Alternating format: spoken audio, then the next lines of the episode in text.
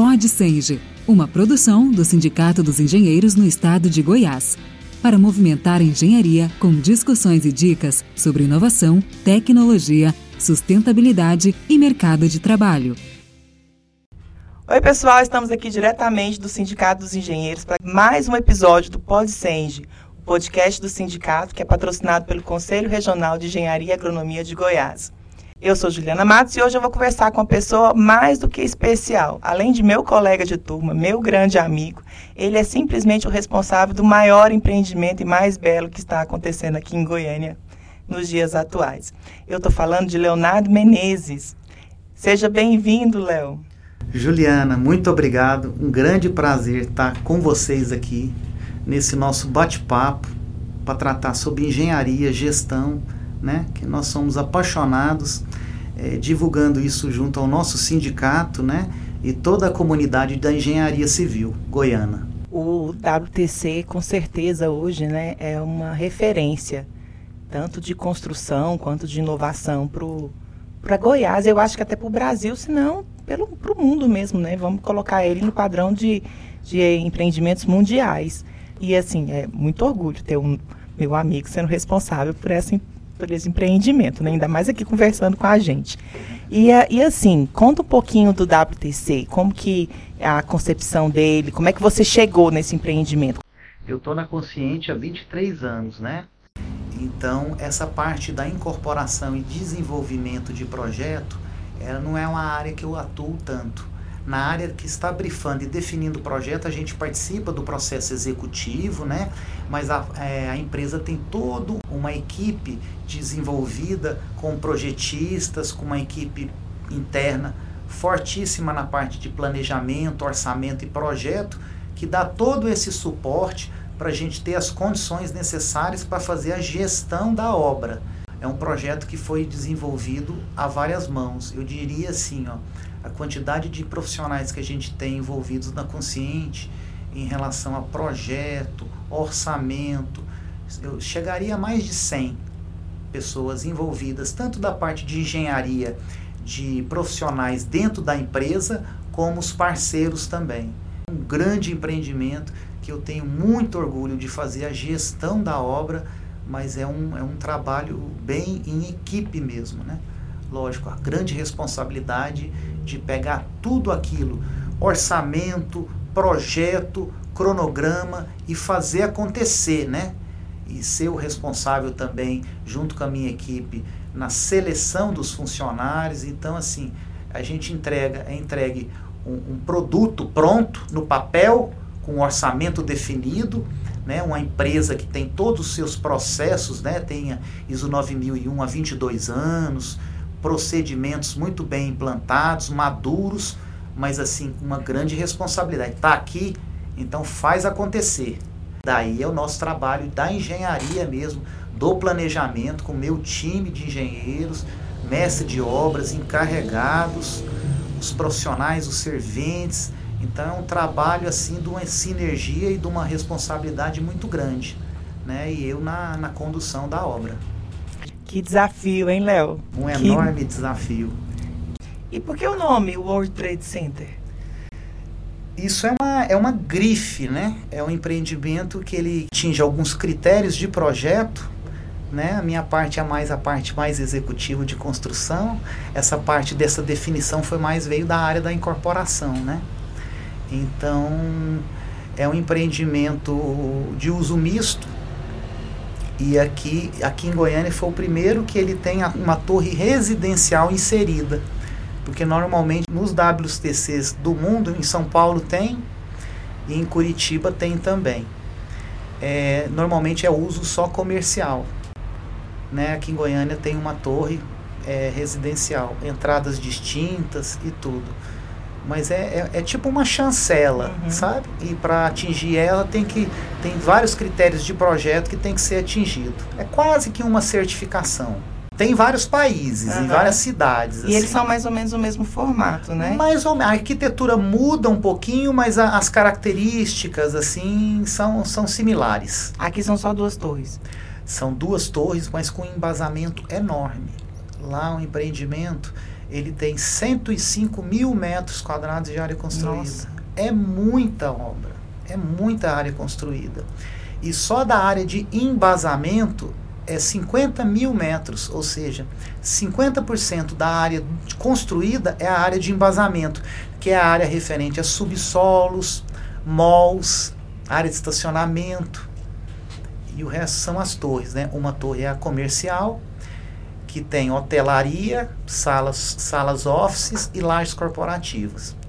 E a outra torre é uma torre residencial, que tem é, três tipologias: é, um quarto, dois quartos e três quartos. E um pavimento, que é o último, que é uma penthouse, é um apartamento de 500 metros quadrados. E é para você, assim, né, coordenar um projeto dessa envergadura, dessa é. dimensão, como que é? Ah, é, é muito gratificante, assim, é, é, ser responsável por um empreendimento desse tamanho, que é um empreendimento, é o maior em construção no Centro-Oeste. Eu tive que me dedicar na área de planejamento e de gestão no maior alto nível, como nunca antes. Assim, ali é um empreendimento que sem um planejamento, sem um cronograma, sem uma sintonia, desde a fase de projeto, planejamento e execução, desde o canteiro, muito afinado é, muito bem definido, sabe? As estratégias. E lá teve um ineditismo da premissa básica, que era fazer o empreendimento com o menor impacto possível no entorno. E é justamente numa região crítica em Goiânia, uma região na Avenida D ali de enorme movimentação, né, durante todo o dia. E ali a premissa básica é assim: você gerir essa obra seguindo um cronograma, né, Cada empreendimento tem o seu cronograma, né? uma torre residencial, uma comercial e um embasamento. Resolver ele tudo dentro do canteiro, com a entrega dos materiais simultâneos. Teve, teve intervenção que a gente fez na fase de projeto, reforçando lajes acima do que seria normal para operação, justamente para gerar as condições dos caminhões ficarem dentro da laje para a operação da construção. Podem observar que durante toda a jornada não tem nenhum caminhão na porta da Avenida D, na Viela da 85, na Rua 143, que é em frente ao edifício Itatiaia. E assim, durante toda a jornada, a gente criou as condições nas diferentes fases da obra, priorizando essa questão. Instalamos lava-roda na fase de escavação, todo caminhão sai com os pneus lavados, enlonados. Isso aí é uma regra. A gente criou uma metodologia para isso. Ali realmente a gente conseguiu e estamos conseguindo, né, é, fazer a gestão da melhor forma possível, com o menor impacto possível, né? Isso aí foi até motivo até de premiação. É, até eu nunca imaginei que a gente fosse ser capa da Tecni em relação a isso. Então isso é motivo de muito orgulho. É um método construtivo diferenciado, né? Diferenciado. Acho que vocês tinham até que escrever isso, patentear esse processo para que seja replicado, que é uma coisa muito legal. É, Ju, a gente chegou até naquela visita que a gente programou, né, com o apoio do sindicato do CREA, eu fiz uma pequena apresentação mostrando um pouco tudo disso, né, todo esse cuidado que a gente teve com a vizinhança, a proteção dos carros com lona na entrada, para não ter impacto. Fizemos uma bandeja na passarela da entrada da obra, no, no, no contorno do, do, empreendimento todo. Todo esse cuidado, controle de poeira. Então foi um cuidado que a gente teve desde o início e é uma situação assim muito transparente. Eu tenho um canal aberto também com a síndica, com o pessoal da vizinhança da igreja. A gente sabe o impacto de uma obra dessa magnitude tem no entorno, mas a gente tem a transparência de ter o melhor relacionamento possível, sabe? E a gente vem conquistando isso, é um trabalho mesmo de conquista e de muita verdade, transparência e comprometimento. É, isso é ética, né? Isso, isso é ética. Total ética, responsabilidade. Engenharia, é planejamento. E assim, desde a primeira versão do planejamento do canteiro, a gente tem a, a, o hábito de fazer a escolinha, chamar todos os envolvidos, engenheiro, mestre de obra, estagiário, chama até servente, analisar criticamente por onde o caminhão vai entrar, qual que é o melhor lugar para armazenar esse material, por isso a gente ouve todos. Cada um tem uma forma de contribuir e aí a gente chega num determinado ponto, o consenso. A melhor forma é essa, essa. Sem nenhuma pessoa, sem eu ser o dono da verdade, a gente ouve todas as pessoas, cada um dando o seu ponto de contribuição. No momento que a gente chegou no consenso, é ali, vamos materializar. Projeto de canteiro versão 00. Nessa fase da escavação, nessa fase da fundação. O caminhão vai entrar aqui, nós vamos receber o aço ali. Então é assim, quando chegar a madeira vai ficar aqui. Então, muito bem definido. Alinhou, teve o consenso, ali é lei. Aí botou no projeto, aí é para seguir. Aí não tem chegou o caminhão, ah, o que, que a gente vai fazer agora? Não tem, não, não tem, como se diz aquele termo, é, improvisação. Então a gente costuma trabalhar nessa premissa, sabe? Envolver todos os integrantes do processo, chegar num consenso, materializar num projeto e seguir.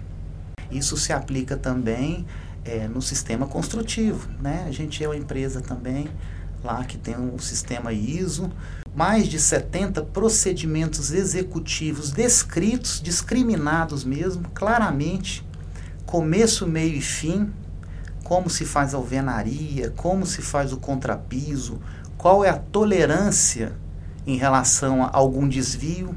Então tem toda a regra, fichas de verificação de serviço, então tem todo um mecanismo de controle que faz assegurar que a qualidade de uma obra A em relação a, a, a gente tem duas torres e um embasamento enorme, a gente vai assegurar que a qualidade da obra da torre comercial vai ter o mesmo critério de qualidade da B, que é a residencial, e do embasamento.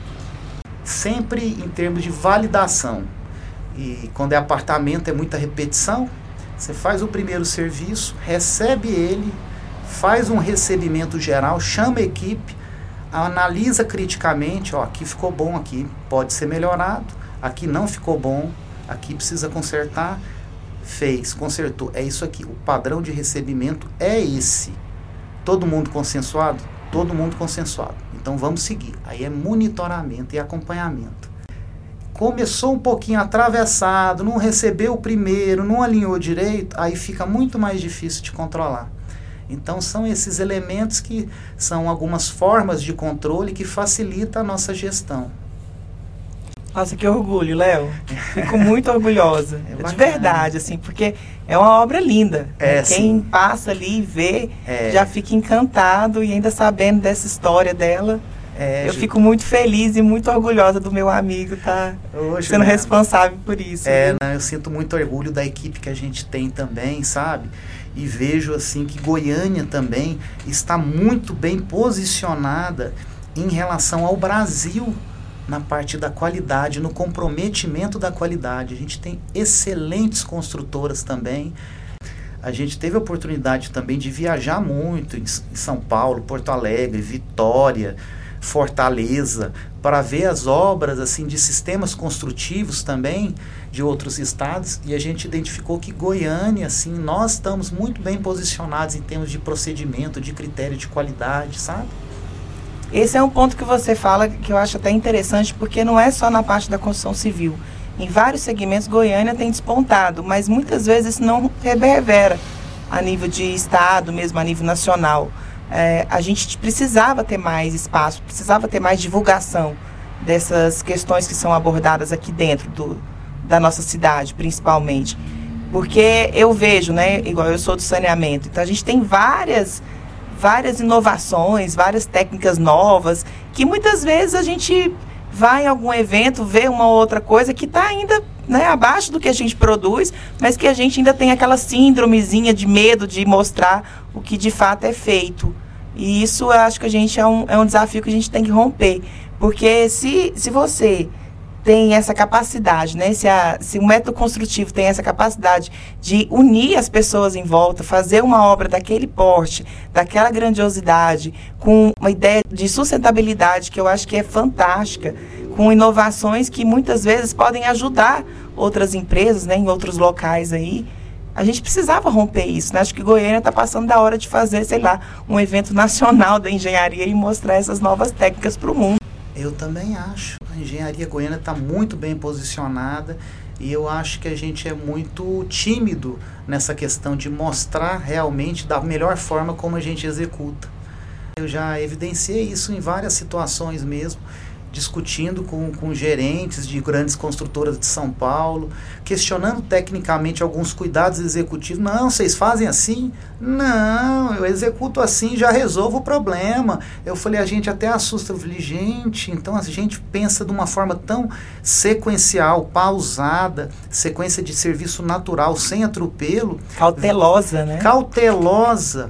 A gente precisa saber vender isso também.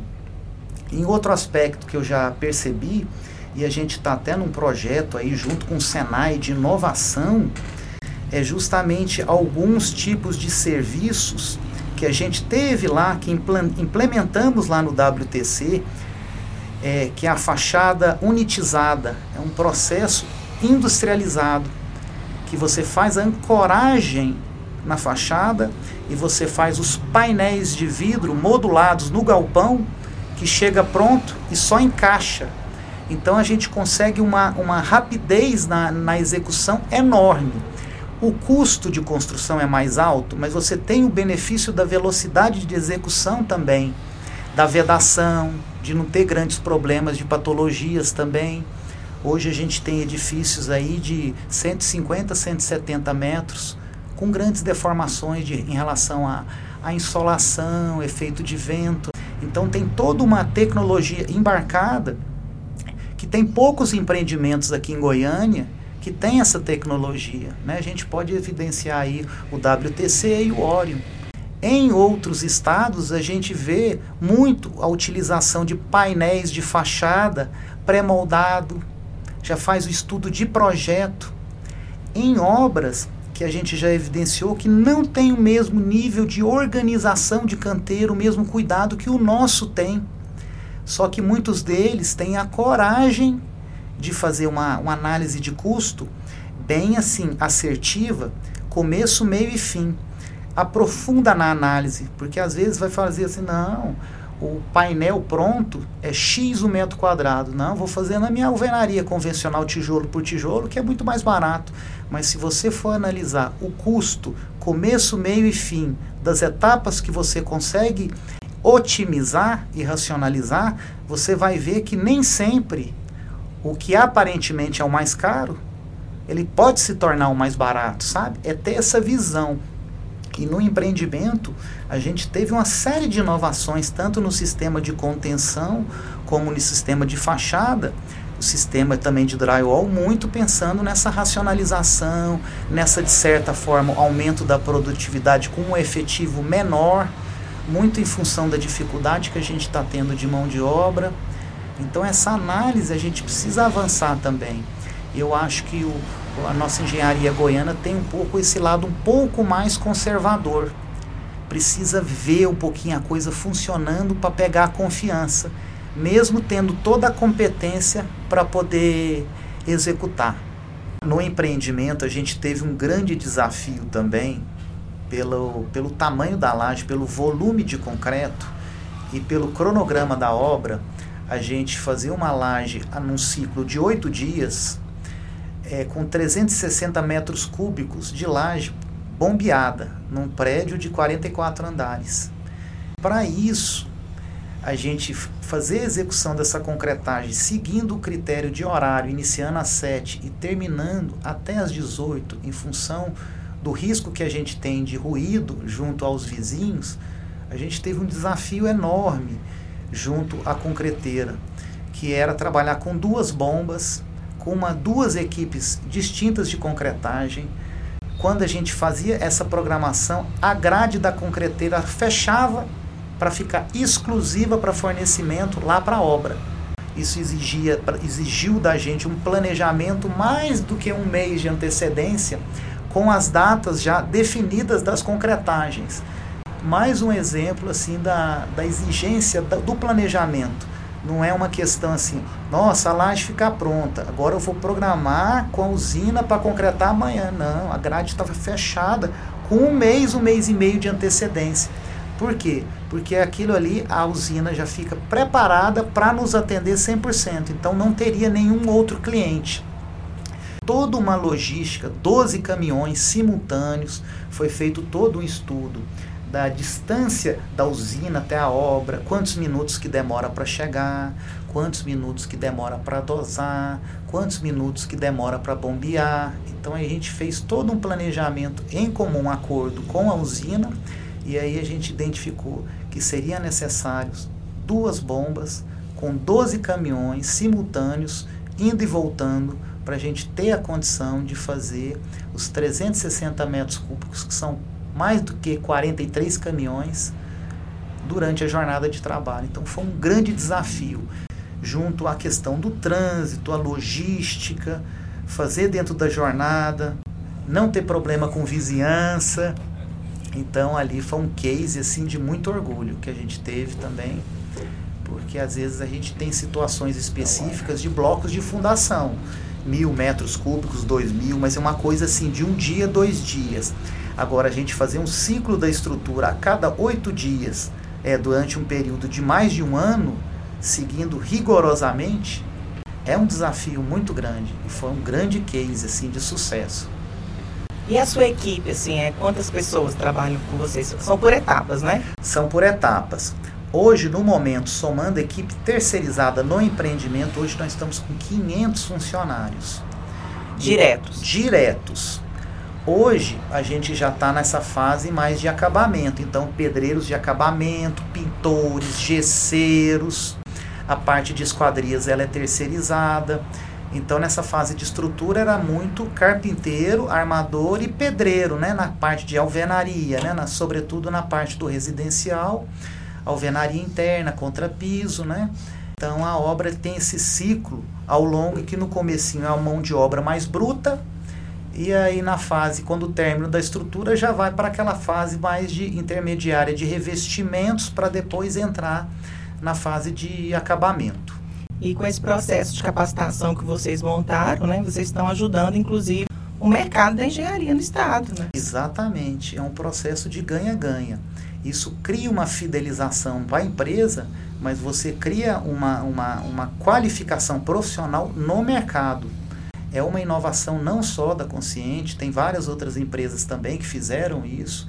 E a gente fez o estudo de fazer a escolinha dentro da sala de aula, dentro do canteiro, porque justamente para não correr risco de ter evasão, porque ele já está no ambiente de trabalho lá, né? Acabou a jornada, ele toma o banho, ele vai para a aula, depois da aula, ele já vai embora e ele foge até do fluxo, daquele rush durante esse período.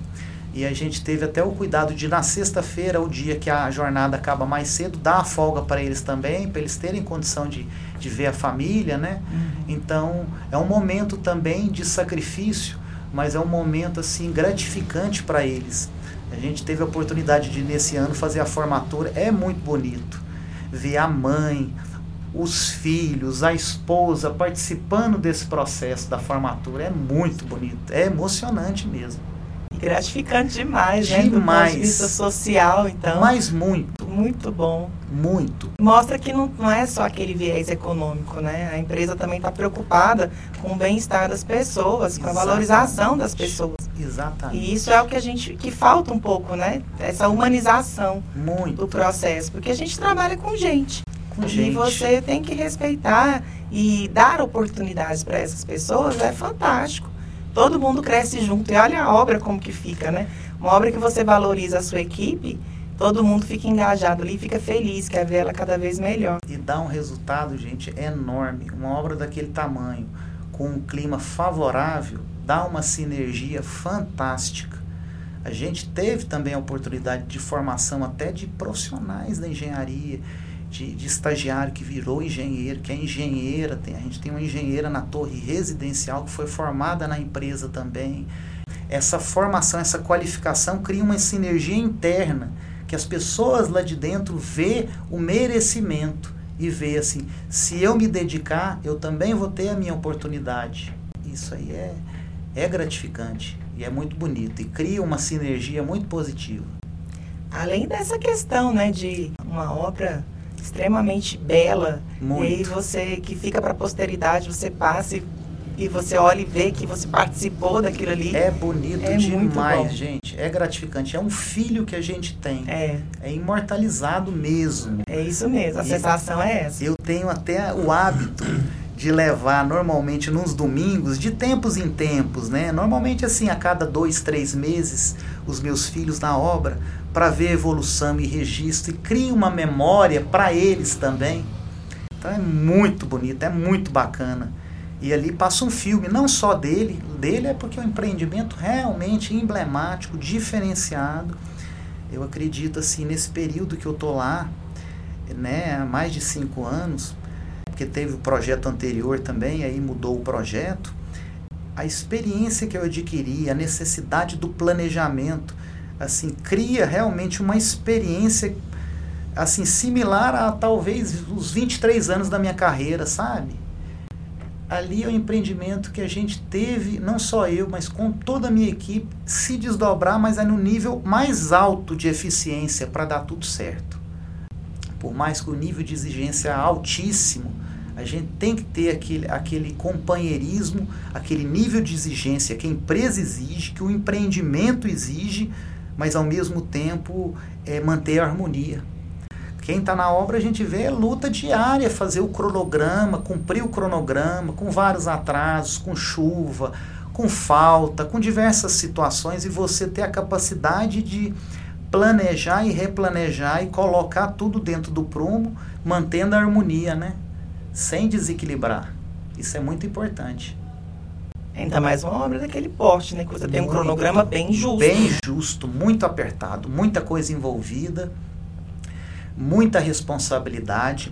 Graças a Deus, nenhum acidente de trabalho, a não ser coisas assim simples mesmo, da pessoa às vezes pisar em falso. A gente tem uma equipe muito focada também de engenharia de segurança do trabalho, um organograma bem, bem cheio só de administração ali a gente tem mais de 60 funcionários. A gente tem um departamento pessoal lá dentro da obra, um departamento de projeto dentro da obra. Então, uma, uma equipe de engenheiro de planejamento e controle muito grande, porque todo o material que, de, que entra dentro da obra ele é solicitado dentro do orçamento, dentro do projeto, né? tem toda uma metodologia, uma sistematização de controle não tem nada que eu vou ligar numa ferragista, manda tal, um quilo de prego, não tem isso. Tudo tem que estar tá dentro do orçamento. Se por algum motivo houve uma diferença, alguma mudança no projeto, que houve a necessidade de um novo material, tem que justificar, tem que inserir dentro do sistema, colocou dentro do orçamento, a gente solicita, pedido, tem todo um processo e a gente segue esse processo rigorosamente. Lógico que tem situações que a gente precisa de uma celeridade maior. Tudo tem os prazos, mas quando a gente identifica alguma coisa que fugiu, a gente trata com o carinho que é devido para poder fazer a, a coisa funcionar. E agora vai ficar difícil, né? Depois que você concluir e entregar essa obra, o que, que vem depois? Pois Com uma é. situação desse tamanho, o que, que você vai. Eu já, eu, eu já falei para alguns amigos assim, falei, gente, tudo que eu já passei nessa obra, com a magnitude dela, a responsabilidade. Eu falei, acabou, vou entrar em depressão. que ao mesmo tempo se acostuma, né? É aquele. E eu gosto muito do que eu faço. Eu sou apaixonado pela engenharia. E ali, gente, a gente é, é planejamento, é gestão. E, e numa obra desse tamanho, a gente é um pouco de tudo é o engenheiro na parte técnica, é a parte do planejamento, é administração, gestão de pessoas, clientes, vizinhança, psicólogo. É um conjunto, é um conjunto para a gente conseguir. Porque não adianta ser muito técnico você não saber lidar com funcionário. Não adianta você ser extremamente técnico você não saber conversar com o vizinho, administrar e ver o lado dele. Então é um pouco de tudo, né? Manter o ambiente bem agradável. Até contei, até na visita que teve umas duas semanas, de um, de um vizinho meu, chama Senhor Limírio. Ele é vizinho não imediato, ele é, ele é vizinho da igreja. E aí, sempre quando eu dou liberdade nele, a síndica do Itatiaia também, entra em contato comigo sempre. Qualquer ocorrência, gerente do Marista também, canal aberto comigo em qualquer situação. Aí ele me ligou um dia de manhã, assim, aí sempre quando eu ligo, eu tava numa reunião. Aí eu mandei mensagem, vou te ligar. Espera que eu tô terminando a reunião. Aí eu liguei para ele, não. E justamente para essa relação ser muito transparente, né? Aí eu achei alguma coisa, alguma poeirinha, alguma areia que caiu no telhado, alguma sujeira no quintal dele, né? Porque tem o impacto da obra, por mais que a gente tenha todo o cuidado. Aí ele liga assim, doutor Leonardo, eu gostaria de saber que eu estou fazendo uma viagem para Bento Gonçalves. Eu queria saber se você gosta do tinto ou espumante. Então, assim, eu ouvi isso, é muito gratificante. E na época, na época também, quando saiu a matéria. Só um pouquinho, você escolheu qual? o espumante. Diz que o Bento Gonçalves espumante lá é um dos melhores do mundo. e aí, é, eu lembro quando divulgou a matéria na capa da Tecni, né, falando do empreendimento, de todas as questões de projeto, da sustentabilidade, a gestão do canteiro, que era uma coisa inédita, assim, que chamava muito a atenção. Quando saiu a matéria, eu divulguei para os vizinhos também, até para ver a reação deles também, sabe? Fazer uma autocrítica às vezes, ah, tá muito bonito no papel aqui na reportagem, mas no meu dia a dia não tá tão bem assim. E não foi o caso. Muitos elogios, vocês merecem mesmo. A obra mais bonita que Goiânia já tem. Então, assim, muitos elogios, né? Então é um motivo assim de muito orgulho. Eu acho que não só lá na Consciente, mas para a engenharia goiana mesmo. A gente está tendo a oportunidade de executar essa obra, mas tem muitas empresas também aqui em Goiânia que têm a mesma competência de fazer a gestão desse empreendimento. Então é um motivo de muito orgulho, assim, para Goiás mesmo, para a engenharia goiana. Nessa questão aí, como é que foi a instalação daquelas vigas? Sim, as vigas do, as vigas do centro de convenções, Sim. né? Tem até um vídeo. Então, sim, tudo, gente, tudo, tudo naquele empreendimento, todo, tudo é baseado em, em, projeto, em dimensionamento, né? Tanto da parte estrutural. Então, aquelas vigas lá, cada viga de 30 metros, 11 toneladas cada uma delas. Então, tudo vem, tudo de um projeto de arquitetura, né? O projeto de arquitetura define os vãos e aí, baseado naquilo, a gente vai, é, vai é, definir a tipologia, se vai ser viga de concreto armado. Ali foi viga metálica para conseguir vencer aqueles vãos né, enormes entre pilares. Então, é uma coisa também muito importante a gente evidenciar isso. É, tudo hoje, com norma de desempenho, a gente já começa pelo laudo de sondagem, definição da fundação, planta de carga dos pilares, é, prova de carga de fundação, ensaio de arrancamento de reboco. Então, assim, tudo hoje, gente, a gente faz ensaios antes de definir a metodologia.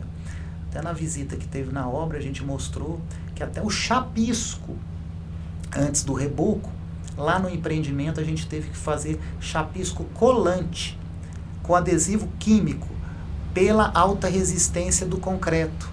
Que o concreto ele é tão alta resistência que ele é praticamente vitrificado, não tem poros.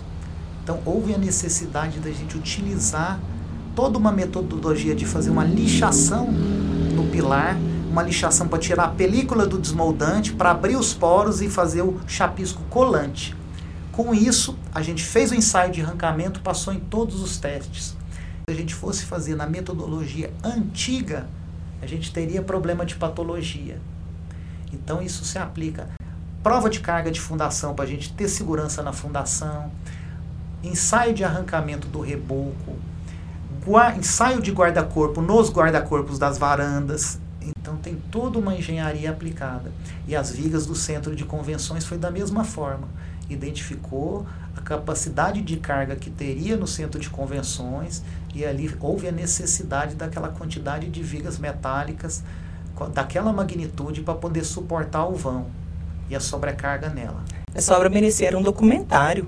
Demais. Desde a concepção até a entrega. Muito. Porque eu já estou super triste porque eu não fui nessa visita. Hoje. aqui com o coração apertado. Que quando você falou aí de chapisco legal. colante, é, gente, eu nunca vi é. isso.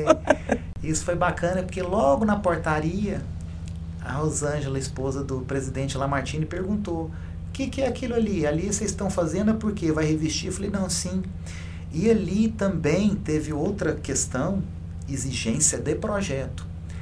Todos os elementos estruturais houve a necessidade da gente revestir de reboco, mesmo, mesmo em situações que poderia ficar aparente por uma questão de proteção passiva contra incêndio, para é, atender às normas de incêndio ao tempo de retardo TRRF, 120 minutos. Então, ali também é outra coisa que teve. Então, a gente seguiu rigorosamente todas as normas de incêndio em relação a cobrimento, em relação ao cobrimento do projeto de estrutura, mas a proteção em relação a, a, a corpo de bombeiros também. A engenharia brasileira avançou demais também após essa questão também da norma de desempenho, que estabeleceu parâmetros para tudo, né?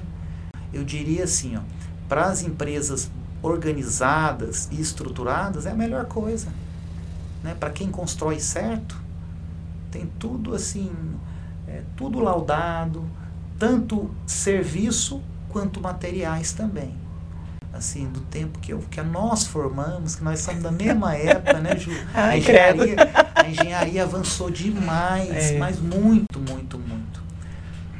Eu é verdade. O, o primeiro empreendimento que eu fui engenheiro tinha 9 mil metros quadrados, um empreendimento de 17 pavimentos.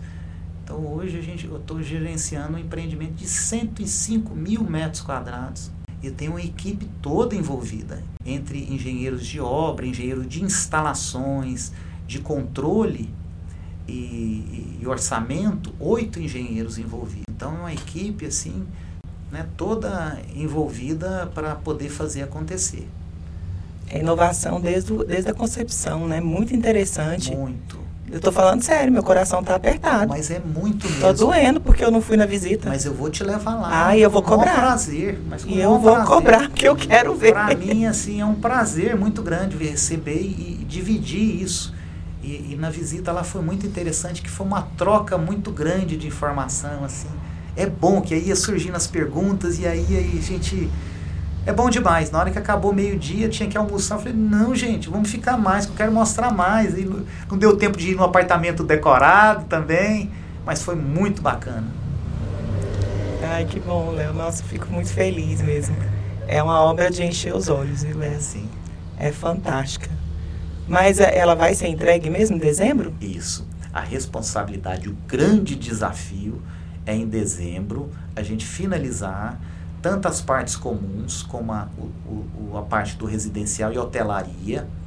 A parte do mall, ela, ela vai ser comercializada, já está em fase de negociações, né? Então, a princípio, a gente entrega ela fachada pronta, mas a parte interna crua. Salas office também, com a, os banheiros prontos, mas só as, as paredes de fechamento. Mas a parte de hotelaria, hotel e residencial prontinho, e as áreas comuns também pronta. É um grande desafio, muita obra pela frente, mas está muito adiantada e eu estou com uma equipe bem dimensionada para a gente cumprir esse prazo. E a empresa de 41 anos nunca atrasou um empreendimento e não vai ser esse, não. ah, não mesmo. Estamos lá, dia e noite. 25 elevadores. Gente, equipe trabalhando full time, full time mesmo principalmente nas frentes assim de, de, de maiores magnitudes assim, né? Então estamos trabalhando com a equipe focada mesmo para a entrega do empreendimento. Ai, que lindo, nossa. que lindo mesmo, viu? Parabéns. Nossa, obrigado mesmo. E é uma honra estar tá compartilhando e, e fazer parte do, do nosso sindicato também, sabe? Eu acho que a engenharia nossa tem muito a engenharia goiana, né, e o nosso sindicato tem excelentes profissionais, você, uma sumidade na área de saneamento, tantos grandes profissionais envolvidos aqui no nosso sindicato, e a gente precisa valorizar a nossa engenharia. Essa divulgação, né, a gente divulgar as boas práticas é uma forma de valorização da nossa engenharia. Eu tenho certeza disso, eu também concordo com você. Acho que falta isso, né? Falta é, romper essa timidez, como você falou, e mostrar que a gente sabe fazer e que nós somos muito bons. Exatamente. Muito bons mesmo. Eu tive a oportunidade de sair do estado, me aventurar em outras localidades e a gente vê o tanto que a gente está avançado. Na, em, nas práticas mesmo, na gestão, nos procedimentos. E muitas vezes a gente fica aí retraído com, com timidez mesmo, achando, né? Fica perdendo aí para os grandes centros, achando que perde para os grandes centros, mas nós estamos. Se não tiver ali alinhado, a gente está na frente, Eu viu? também acredito muito nisso assim, dessas visitas que eu já fiz e identifiquei com muita clareza. A gente tem que ter mais coragem de saber mostrar e demonstrar isso, né? E, e de certa forma o empreendimento Oreo e o WTC conseguiu é, demonstrar um pouquinho, né? Que realmente é um empreendimento nível nacional para mundial mesmo, em termos de tecnologia, de inovação, de boas práticas, né? Que chama atenção, Léo, é a questão da inovação, porque os empreendimentos que você é responsável, sempre tem algo novo, né? Por exemplo, a calçada consciente, que é algo fantástico, eu acho incrível. Fala um pouquinho dela, acho que o pessoal ainda não tem muito conhecimento. Isso, a calçada consciente, ela foi um projeto implementado pela Consciente Construtora há mais de 12 anos. E o que foi isso? Foi identificar e executar num quarteirão do empreendimento que a gente estava construindo fazer uma calçada 100% acessível no quarteirão inteiro, não só na projeção do empreendimento. Então foi um trabalho que a gente fez uma parceria com um engenheiro que ele é bastante renomado nessa área de sustentabilidade, que é o engenheiro Augusto Fernandes, no intuito da gente difundir essa prática e sensibilizar os vizinhos em relação ao nivelamento da calçada, foi feito um diagnóstico no quarteirão em relação às questões das enchentes, quando tinha as grandes enchentes, a gente fez um diagnóstico da situação do local nos grandes alagamentos e foi feito um trabalho todo de engenharia voltado para a questão da acessibilidade e drenagem urbana. De que forma? Utilizando piso drenante, valas de infiltração, rearborização. A gente identificou em várias situações de calçadas que tinham árvores no meio da calçada, que a gente teve que entrar com um processo junto à AMA para fazer uma avaliação, para a gente fazer uma após a autorização da AMA, fazer um novo replantio de espécie adequada, com a proteção metálica das árvores, com valas de infiltração, e a gente teve assim vários legados. Foi feita a primeira calçada no entorno da T9 com a T30, próximo ali até onde que é a sede da Record, que num primeiro momento foi uma central de decorados da Consciente. No segundo momento foi feito no entorno da T1 com a T7, que foi próximo ao empreendimento que eu fui até o engenheiro que chama Oasis Bueno. Foi um trabalho que foi feito no quarteirão inteiro. Então foi um processo que a gente assegurou a acessibilidade, o nivelamento do, do, da calçada nos diferentes lotes em torno de toda a calçada, a rearborização da, das árvores nos locais adequados e também a utilização de poços de infiltração e caixas de infiltração, que a gente teve um grande legado de resolução nas grandes enchentes. A gente chegou a fazer um, uma apresentação do antes e depois, chegamos a fazer até uma visita com o corpo técnico do CREA e do SENGE lá, então foi, um, foi muito gratificante. É um legado para a sociedade. E nisso a gente vai implementar isso também lá no WTC além do que foi deixada uma área de doação por uma futura ampliação viária na Avenida D, numa região de alto tráfego. Né? Ali no, no término do empreendimento vai ser criada mais duas pistas na projeção do empreendimento, que é uma região ali de grande movimento de, de veículo, vai dar uma arrefecida bastante no fluxo de veículo. Foi uma coisa que foi prevista no projeto. Né? E para o futuro, Léo, o que, que você pensa? Depois desse projeto, assim, o que, é que você difícil, pensa? né? É. Assim, consciente tem outras obras, eu acho que não vai. Esse eu falo até lá em casa. Assim, é difícil. Será que eu vou conseguir? Mas é, é a engenharia.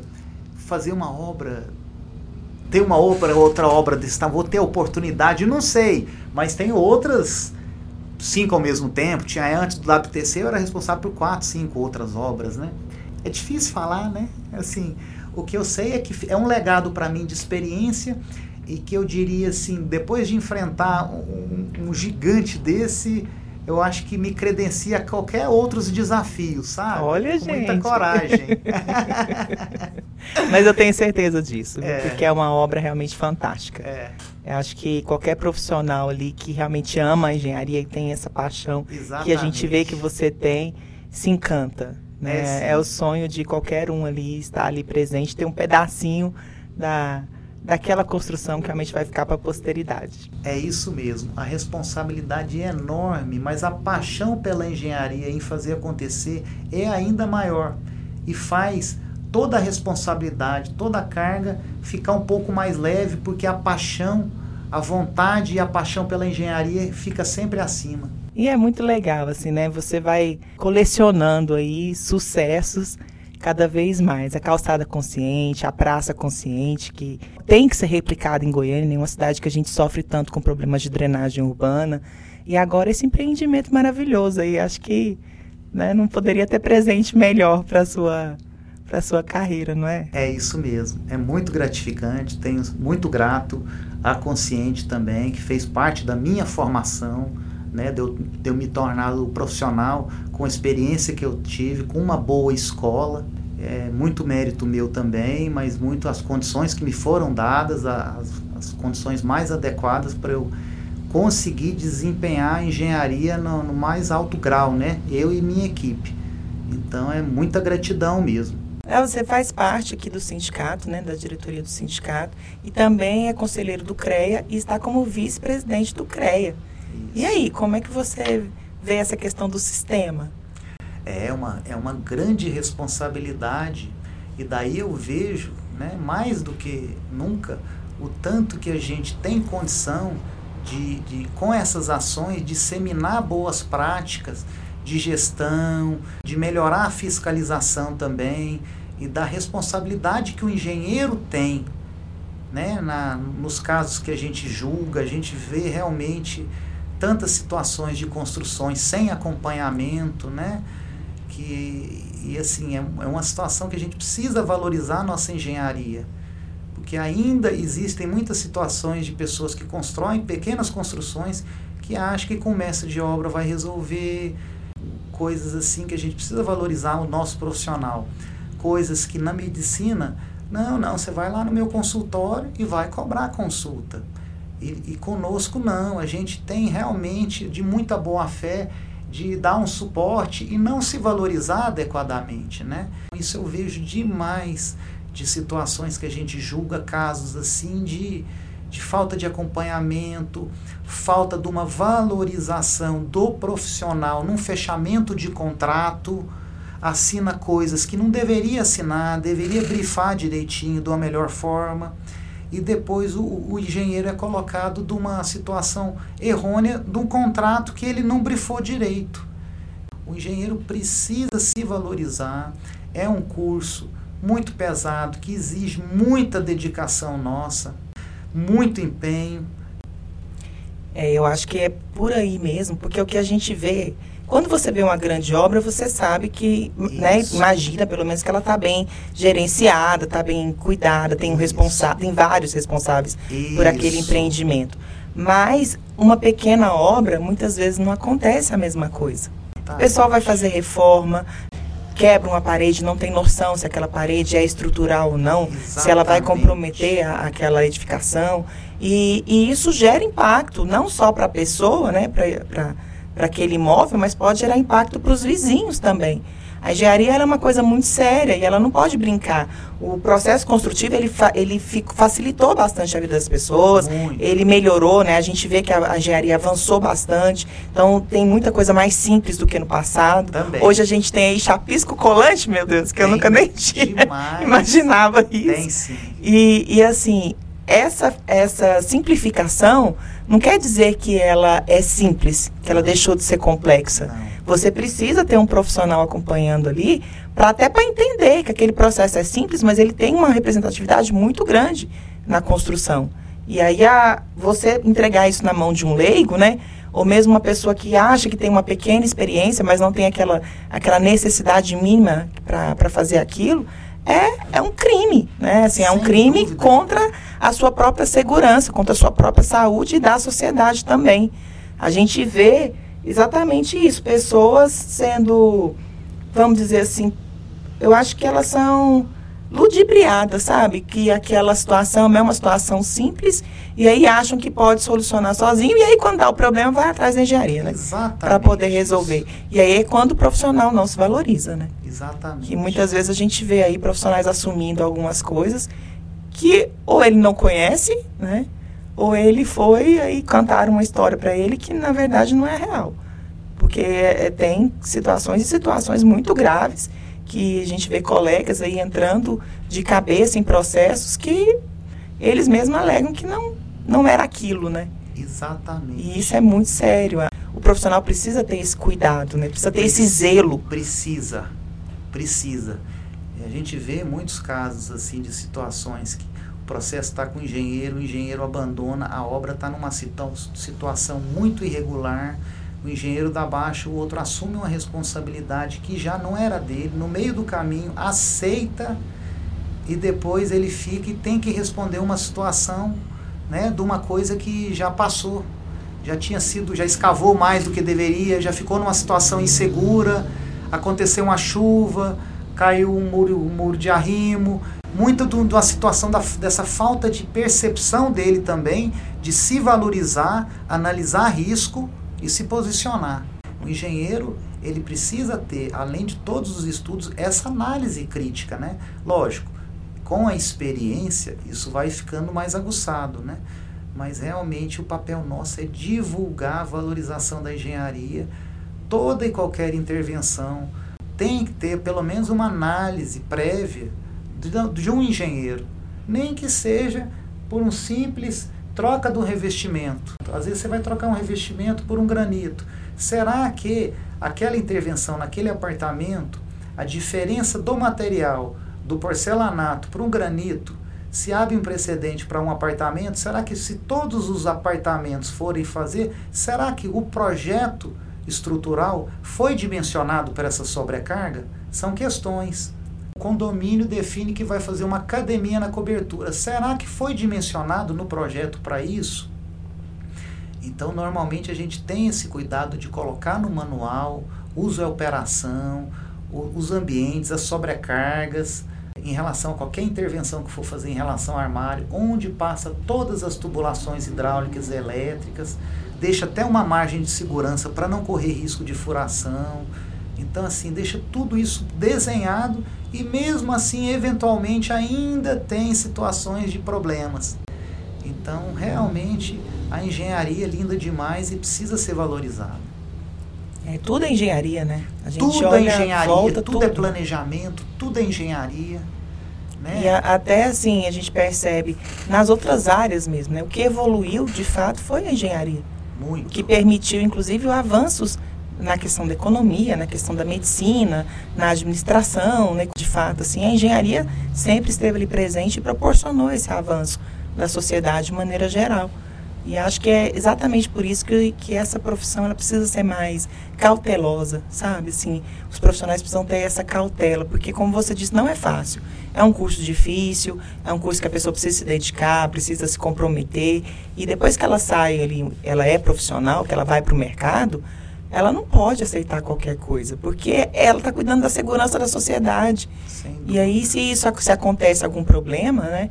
Como a gente percebe, infelizmente, né, tem sido cada vez mais comum isso. Esses dias mesmo caiu um reservatório na casa de uma pessoa. Então, assim, o que que causou isso? A gente faz uma obra não é para causar acidente. Claro que né, pode vir a acontecer se aparecer alguma situação que não foi prevista, e é por isso que o planejamento é tão importante. Mas uma obra praticamente nova e você ter uma, um impacto desse tamanho, alguma coisa deu errado. Sim, né? Isso aí a gente sabe é, só de olhar a gente sabe, é o olhar clínico que, que é terrível, né? A gente chega num lugar, já começa a olhar, já começa a procurar alguma coisa, assim, ou que tá tudo certo, para poder dar essa segurança mesmo para a gente e para as pessoas que estão à nossa volta. Eu tenho isso comigo, sabe? Assim, tem, tem alguns lugares que a gente vai, assim, chega um local e fala, não, aí eu não entro, não. não sinta aquela segurança, né? Porque é. você não sabe. Você não sabe como que aquilo foi construído, você não sabe qual, como que aquilo tá, foi, tem, se tem manutenção ou não. Exatamente. Isso é muito sério. Exatamente. Isso é muito sério. E até, Ju, lá na, na visita que teve na obra, eu fiz, eu tive o cuidado de fazer o levantamento e pedi até apoio do Aquila, do, do CREA, do, do BI, dos dados do BI no site do CREA para evidenciar quantas ARTs que a gente gerou lá no empreendimento. Foram mais de 30 ARTs relacionadas à execução, projeto, ensaios, e muitos deles, quando a gente foi separar por tipologia, me chamou bastante atenção. Chamou atenção quando a gente vê um número absoluto, mas eu faço o acompanhamento também.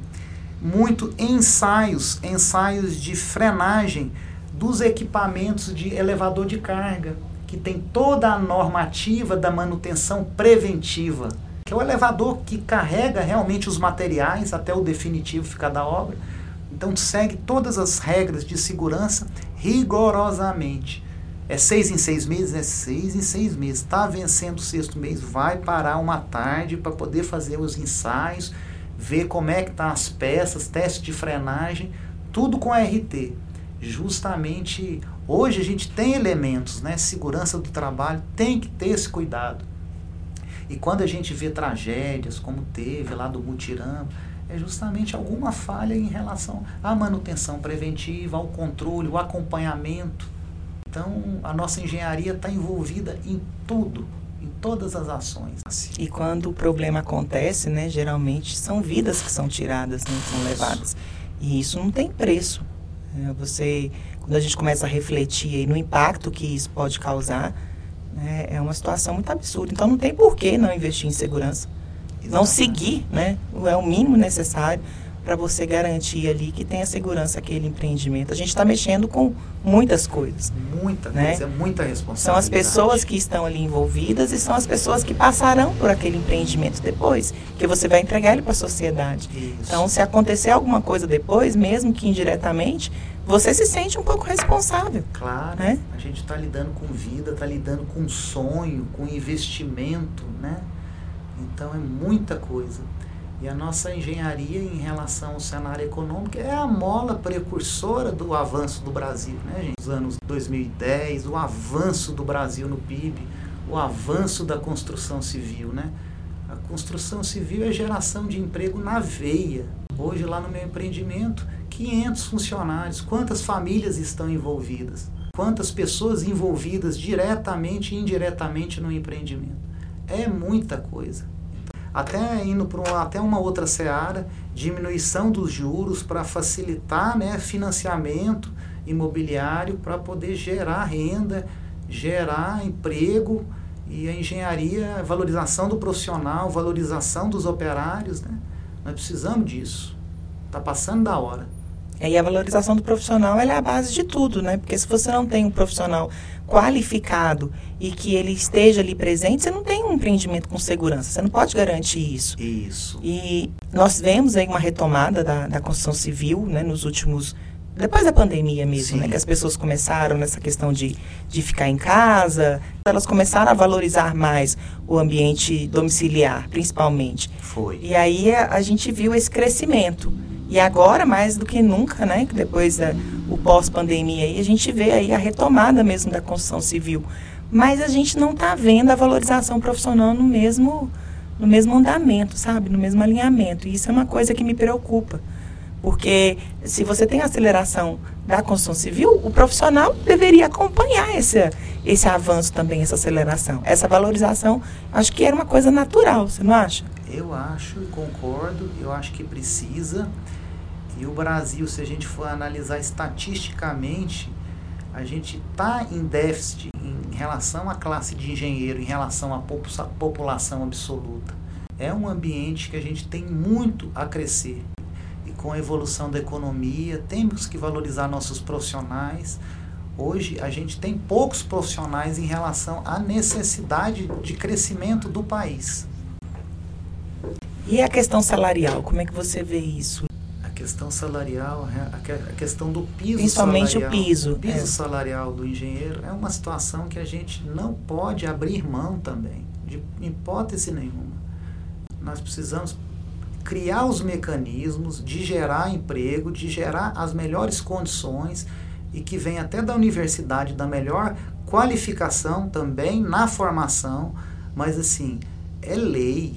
O profissional terminou a universidade, ele formou, ele precisa ganhar o piso. Nós precisamos assim amadurecer o nosso mercado para criar as condições favoráveis para esse profissional se inserir no mercado de uma forma digna, da forma como o engenheiro merece ser tratado. É essa questão mesmo de não pagamento do piso, que algumas, algumas empresas têm essa relutância, chama muita atenção, porque a gente sabe que qualquer empreendimento que vai ser efetivado, ele tem um orçamento. E naquele orçamento é previsto o piso do engenheiro. Então não faz muito sentido essa questão de não ter recurso suficiente para pagar esse piso salarial, que é lei. Deixa de ser realmente uma, uma valorização, né? um respeito à profissão. Eu acho que é uma falta de respeito com os profissionais que ali estão. Exatamente, eu concordo com isso. Todo empreendimento tem um orçamento e o orçamento está lá. Ninguém vai orçar uma obra remunerando um engenheiro menos do que o piso salarial. É premissa básica que a gente precisa é criar essas condições da gente absorver a nossa classe, criando condições mesmo governamentais, né, de, de, de incentivo na construção civil, para a gente ter a capacidade de absorver a quantidade dos formandos ganhando piso. Eu acho que a gente não pode jamais ceder à vulgarização do mercado. Ah, eu também acho, porque senão a gente desqualifica além de ficar totalmente desmotivado, Sim. o setor de construção, principalmente o setor de construção civil que a gente está falando aqui, ele a tendência é só perder qualidade. Perder qualidade, pulverizar, já gera desmotivação, profissionais mudando de profissão, né, coisas que já aconteceu e ainda acontecem. Então é muito frustrante, né? Profissional de engenharia formar, estudar, passar por tantas batalhas para depois ficar se submetendo a subemprego. No Brasil, com o potencial que nosso país tem, a gente não pode se submeter a uma situação dessa e, e aceitar, não. É, você, Léo, com essa experiência que você tem aí nos seus 23 anos de atuação na engenharia, qual que é o recado pra, que você dá para esse pessoal que está entrando agora? Eu diria assim, primeira coisa é, é amar o que faz, mesmo sendo muito importante o piso salarial, realmente a gente não pode abrir mão disso, mas sempre procurar se qualificar, aprender, é, trabalhar na engenharia mesmo é um prazer, é fazer o que gosta, ter paixão, procurar estar antenado no mercado, nas boas práticas. Hoje com a gente tem ferramentas, tem tem internet, tem podcast, tem muitas informações disponíveis, até norma disponível para poder assim é, fazer você, mesmo não tendo empurrão, você fazer sua trajetória também, né? Fazer sua parte, mas eu acho assim, amar a profissão, eu acho que é a primeira coisa. Na época que a gente prestou engenharia, o Brasil ele estava numa situação delicada. As pessoas perguntavam, vai fazer engenharia? Vai, mas é sofredor, hein? Então, depois a gente pegou um momento de muito progresso, que a gente se qualificando, as nossas remunerações melhoraram, mas assim, veio muito da paixão também, da vocação e da paixão. Então, acho que eu diria assim, a primeira coisa é fazer o que gosta. E é o que eu falo para os meus estagiários também. Aqui não é momento, aqui não é dinheiro não, aqui é formação para você criar mecanismos quando, quando você chegar na sua formatura ter elementos de ser competitivo no mercado. Isso eu falo para cada um deles na entrevista que a gente faz. E de lá a gente já conseguiu formar vários profissionais aí que estão despontando no mercado até lá na Consciente e em outras construtoras também. Ai, que legal, né? Muito legal é isso. Muito bacana. Muito bacana mesmo. É isso, eu conversei aqui com o Leonardo Menezes, ele que é simplesmente o responsável pelo maior empreendimento hoje que está em Goiânia, que é o WTC, uma obra fantástica, maravilhosa, que fica ali na Avenida D. Se você ainda não viu, tem a oportunidade de passar lá e ver. Obrigada, Léo, foi um prazer receber você aqui. Um prazer é todo meu, gente. Um grande abraço para toda a nossa equipe, todo o sindicato, todo o CREA. É um prazer muito grande estar aqui e compartilhar um pouquinho da engenharia conosco. Então, gente, já sabe, né? O Pod Senge, ele está no ar toda semana com episódios inéditos. Lembrando que o nosso podcast ele é patrocinado pelo Conselho Regional de Engenharia e Agronomia de Goiás, o CREA-GO. E é, então, um abraço para vocês e até o próximo episódio. Um abração. Pod Senge, uma produção do Sindicato dos Engenheiros no Estado de Goiás. Para movimentar a engenharia com discussões e dicas sobre inovação, tecnologia, sustentabilidade e mercado de trabalho.